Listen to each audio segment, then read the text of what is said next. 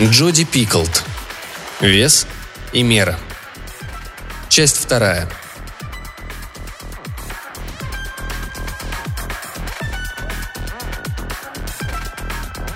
По пути из церкви Сара попросила Эйба остановиться у продуктового магазина.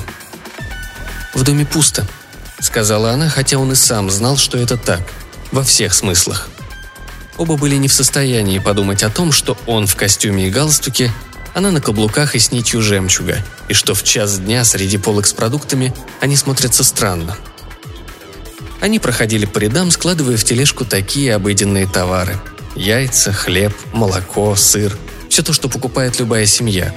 В секции сухих завтраков Эйп машинально потянулся за любимыми хлопьями дочери – Берри Кикс. Но спохватился и, пытаясь поспешно исправить ошибку, взял соседнюю коробку с какой-то дрянью из отрубей, похожей на солому, которую он все равно есть не станет.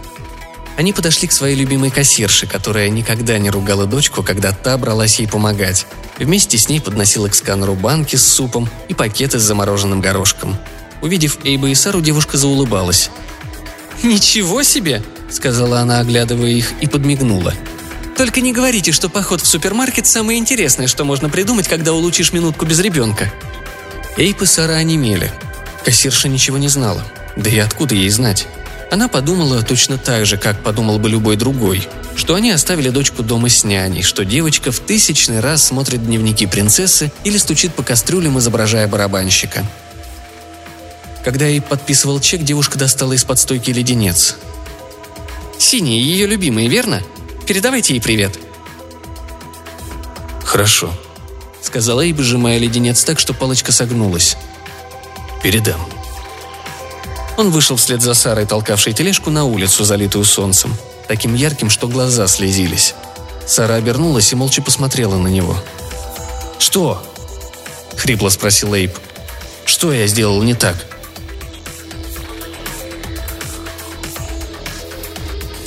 Три дня спустя Сара проснулась, натянула свой любимый свитер и вдруг заметила, что рукава стали на добрых три дюйма короче. Наверняка Эйп неправильно постирал. Раздраженно подумала Сара, доставая другой свитер. И тут же убедилась, что и этот ей мал. С минуту она разглядывала себя в зеркале, а потом решительно подвернула рукава. Так будет незаметно, что они короткие. Позже, когда она разгружала посудомоечную машину, она старательно не заметила того, что впервые в жизни смогла поставить посуду на верхние полки шкафчиков, не вставая на табуретку и не прося помощи Эйба. В последний день положенного отпуска Эйб вспомнил, как сидел с дочкой в больнице. На окнах были нарисованы морские звезды, а пока они ждали врача, Сара читала какой-то журнал рубежа веков, который валялся в приемной, а они с дочкой играли «Вижу-вижу», за последние семь лет Эйб дошел до такого мастерства, что мог уже играть почти не включая голову. К тому же, поскольку дочка почти всегда по ходу действия меняла то, что загадала, игра все равно теряла логичность. Он отгадал надпись «Выход», ручку на двери туалета, крайнюю правую морскую звезду и постепенно начал раздражаться. Когда же придет врач и избавит его от этой игры? У нее просто болело горло. Температура не поднималась выше 101 градуса по Фаренгейту и не доходила до критической отметки. Пока не достигнет 102 градусов по Фаренгейту, волноваться нечего. Сара это твердо усвоила после того, как не раз в панике вызывала врача по самым разнообразным поводам. От заусенца до грудничкового сибарейного дерматита. И по мере того, как дочь подрастала, они приучили себя доверять врачам, не спешили в больницу при первом же признаке кашля. И если у дочери с вечера болело ухо, Вели ее к врачу, лишь убедившись, что к утру боль не прошла. И на этот раз Сара не повела дочку в школу, оставила дома, чтобы наблюдать, что это – простуда или что-то серьезное. Они сделали все как полагается. Они слушались врачей, играли по правилам. Но к обеду правила уже не имели никакого смысла. Дети не умирают от фарингита, как не должно быть. Однако в мире столько всего, чего не должно быть, Цунами стирают с лица земли целые города. В грудном молоке эскимосок находят ртуть. Войны ведутся не за то, за что стоит воевать. Везде и всюду творится бессмысленное, невероятное, то, чего не должно быть. И Эйб вдруг понял, что готов был бы играть в это «вижу-вижу» хоть тысячу лет подряд. На другой день Эйб отправился на работу, а Сара стала убираться. Это была необычная рутинная уборка. Пропылесосить, протереть пол – Нет, она вручную вычистила унитазы, вытерла пыль с батарей, вымыла стены, навела порядок в комодах, убрала в мешки свитера, которые стали ей малы, и брюки, теперь не достававшие до лодыжек. Она перерыла ящики на кухне и собрала все сувенирные кружки, соусники, вилки для вытаскивания косточек из вишни, которыми никогда не пользовалась. Она развесила одежду Эйба по цветам, выбросила все лекарства с истекшим сроком годности, протерла полки в холодильнике, выкинула каперсы, горчицу и хрен, которые были куплены несколько месяцев назад для одного единственного блюда.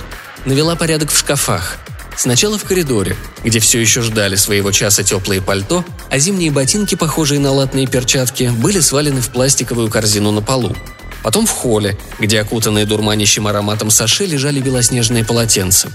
Здесь она обнаружила, что легко достала до верхней полки, хотя прежде приходилось тянуться, до той самой, где прятала до Рождества подарки для дочери, которые покупала в течение года. Сара достала робота с дистанционным управлением, набор для творчества с цветочными феями и маскарадный комплект. Все эти сокровища она покупала в январе, марте или мае, потому что, взглянув на них, сразу понимала, что они непременно дочке понравятся. И теперь Сара оцепенела глядела на эти подарки в своих слишком длинных руках – Перед ней было самое очевидное доказательство того, что ее дочь никогда к ней не вернется. Сара села посреди холла, достала из пластиковой упаковки робота, ставила батарейки и направила его в ванную. Затем вытащила из пакета маскарадный набор, обернула вокруг шеи розовая буа. Глядя в крошечное зеркальце в форме сердечка, намазала губы помадой цвета фуксии, а на веки наложила сверкающие синие тени – Вульгарная маска счастья. Зазвонил телефон. Она сняла трубку в спальне.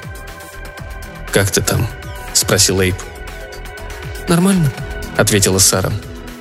В большом зеркале отражались ее клоунские красные щеки и ядовитые губы. «Все в порядке». Она повесила трубку, пошла на кухню и взяла черный мешок для мусора. Такой большой, что в нем поместятся опавшие листья со всего сада – или целое будущее, которое хранят в себе вещи из шкафа. Она сложила в него все новые игрушки, купленные для дочери, перебросила через плечо и понесла в гараж. Поскольку сегодня мусор не вывозили, ей пришлось самой отправиться на городскую свалку, где служащий прокомпостировал талон в знак того, что ей разрешается сбросить мешок в ущелье. Она глядела, как ее мешок скатился вниз и остановился между мешками с тем, с чем другие люди расстались по доброй воле –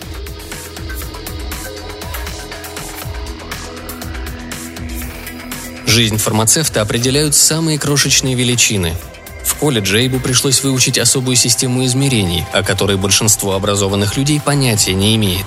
Но спросите любого, кто наполнял крошечную желатиновую капсулу лекарством, и он уверенно скажет, что 20 гран – это один скрупул, 3 скрупула – одна аптекарская драхма, 8 драхм – одна аптекарская унция или 480 град или 24 скрупула – Эйб пытался отмерить 24 скрупула, но не видел никакой связи с капсулами, рассыпанными перед ним на резиновом коврике Pfizer, привезенном с какой-то конференции в Санта-Фе. Странная вещь этот скрупул. Обманчивая. А когда их много, получаются угрызения совести, сомнения в системе принципов. Теперь-то он знал, что в этом нет ничего удивительного, достаточно крупицы сомнения, и ты вдруг понимаешь, что жизнь прожил не так – он раскаивался, что велел дочери убраться в комнате за день до того, как она умерла. Жалел, что не обнял ее после школьного осеннего концерта, потому что думал, что правильнее – подавить свою гордость за нее и не смущать дочь перед друзьями. Он жалел, что они не съездили в Австралию, пока еще были вместе. Жалел, что никогда не увидит своих внуков, что ей было дано всего 7 лет, вместо хотя бы 77. Эй потринул эти мысли и принялся снова отмерять лекарства – он поминутно поддергивал брюки, а они упорно сползали. Наконец не выдержал. Скрылся за стеллаж и расстегнул халат, чтобы затянуть ремень потуже. Вполне логично, что он похудел, он почти ничего не ел в последние дни. Но чтобы настолько, даже застегнутый на самую крайнюю дырку, ремень болтался. Неужели он так быстро и сильно похудел? Все еще недоумевая, как такое произошло, он отправился на склад. Взял бечевку, которой перевязывали коробки, снял ремень и подвязал брюки. Он хотел было вернуться и доделать заказ, но передумал. Вышел через заднюю дверь и пошел по улице. Свернул за угол, через три квартала перешел дорогу на светофоре и, наконец, добрался до бара, мимо которого проезжал каждый день по дороге домой. Он назывался Уолофа, и даже теперь в 11 утра был уже открыт. Он вошел в бар, отлично сознавая, что в брюках, подвязанных веревочкой, выглядит как бродяга Чарли Чаплина. Он уже сто лет не заходил в бар днем, тех давних пор, когда считал себя барабанщиком. В этот ранний час в баре было человек пять, и все они не из тех, кого видишь в барах по вечерам. Обиженные жизнью неудачники, которые без необходимого глотка виски, своей дозы, не смогут протянуть несколько рабочих часов – девушки по вызову, пытающиеся смыть воспоминания прошлой ночи, прежде чем отправиться спать, и старики, ищущие ушедшую молодость на дне бутылки. Эйб взобрался на стул у стойки, именно взобрался, наверное, он сам не заметил, как сильно устал. «Джемисон есть?» – спросил он бармена, который одарил его кривой, как зигзаг молнии, улыбкой. «А больше тебе ничего не надо, малыш?» «Простите?» Бармен покачал головой – «У тебя есть удостоверение личности?» Эйбу было 42, и он уже не помнил, когда последний раз его просили подтвердить, что он совершеннолетний. В конце концов, у него уже седина на висках. Тем не менее, он полез за бумажником и только тут сообразил, что оставил его в раздевалке на работе. «Нету», — признался он. «В таком случае виски у меня нет. Приходи, когда исполнится 21». Эйб поглядел на него растерянно. Потом соскочил со стула, тяжело приземлившись на пол, и всю дорогу до работы выискивал свое отражение в гладких капотах Бьюиков, в лужах и витринах кондитерских. Неужели, когда теряешь ребенка, теряешь и все годы, которые с ним провел? Через неделю после смерти дочери Сара по-прежнему непрерывно о ней думала. Она ощущала на губах вкус кожи маленькой девочки, как легкий поцелуй, за секунду до того, как ощутить вкус цикория в кофейном напитке или сладость кекса – она брала газету, но ощущала в руках резинку носочков, которые складывала после стирки. Она была одна, но слышала мелодичный детский голосок, произносивший предложения, в которых грамматика скакала как лягушка. Эйп, напротив, стал ее забывать. Он закрывал глаза и пытался вызвать в памяти лицо дочери. Пока ему это удавалось, но с каждым днем оно становилось все более расплывчатым. Он часами сидел в ее комнате, вдыхал клубнично-манговый аромат шампуня, который все еще хранила ее подушка – перебирал на полках книги, пытаясь увидеть их ее глазами. Он даже достал ее краски, встал перед зеркальцем, разделся до пояса и нарисовал у себя на груди ее сердце –